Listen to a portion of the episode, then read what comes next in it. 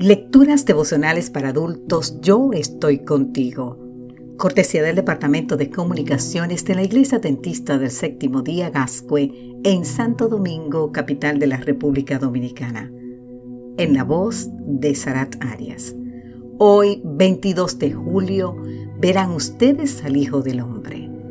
En el libro de San Mateo, capítulo 26, el versículo 64 nos dice, yo les digo a todos, de ahora en adelante verán ustedes al Hijo del Hombre sentado a la derecha del Todopoderoso y viniendo en las nubes del cielo.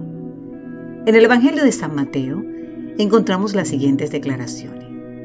Los principales sacerdotes, los ancianos y todo el concilio buscaban falso testimonio contra Jesús para entregarlo a la muerte. Te invito a leer en el libro de San Mateo capítulo 26 versículo 59. En este grupo conocido como el Sanedrín, era el más importante cuerpo legislativo de Palestina, de la Palestina judía. Era la Corte Suprema de Justicia, el gran jurado para casos importantes.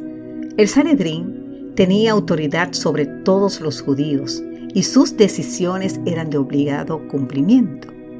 Sus miembros, hombres destacados y poderosos, tenían que ser judíos de sangre pura y su cargo era vitalicio. Según Josefo, el Sanedrín contaba con 70 miembros y era presidido por el sumo sacerdote, con lo cual llegaban a 71.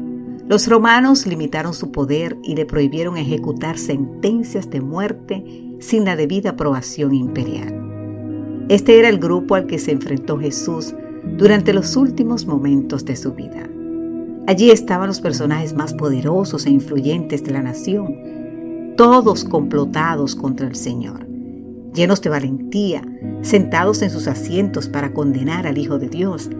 Y fue delante del Sanedrín que pronunció estas palabras, yo les digo a todos, de ahora en adelante verán ustedes al Hijo del Hombre sentado a la derecha del Todopoderoso y viniendo en las nubes del cielo. Ese día el cuadro será radicalmente diferente, puesto que los reyes de la tierra, los magnates, los jefes militares, los ricos, los poderosos y todos los demás esclavos y libres se escondieron en las cuevas y entre las peñas de las montañas. Todos gritaban a las montañas y a las peñas, caigan sobre nosotros y escóndanos de la mirada del que está centrado en el trono de la ira del Cordero. Te invito a leer más en el libro de Apocalipsis capítulo 6, los versículos 15 y 16. El opresor acabará siendo oprimido. Los que fueron valientes para crucificar a Cristo y para burlarse de Él, correrán despavoridos, sin rumbo. La maldad no es más que la viva encarnación de la cobardía. La verdadera valentía se encuentra en aceptar a Jesús, no en condenarlo. Los que seamos valientes para aceptarlo hoy, Seremos los valientes que estaremos de pie el día cuando cumplirá la promesa que hizo delante de todo el Sanedrín en aquel entonces.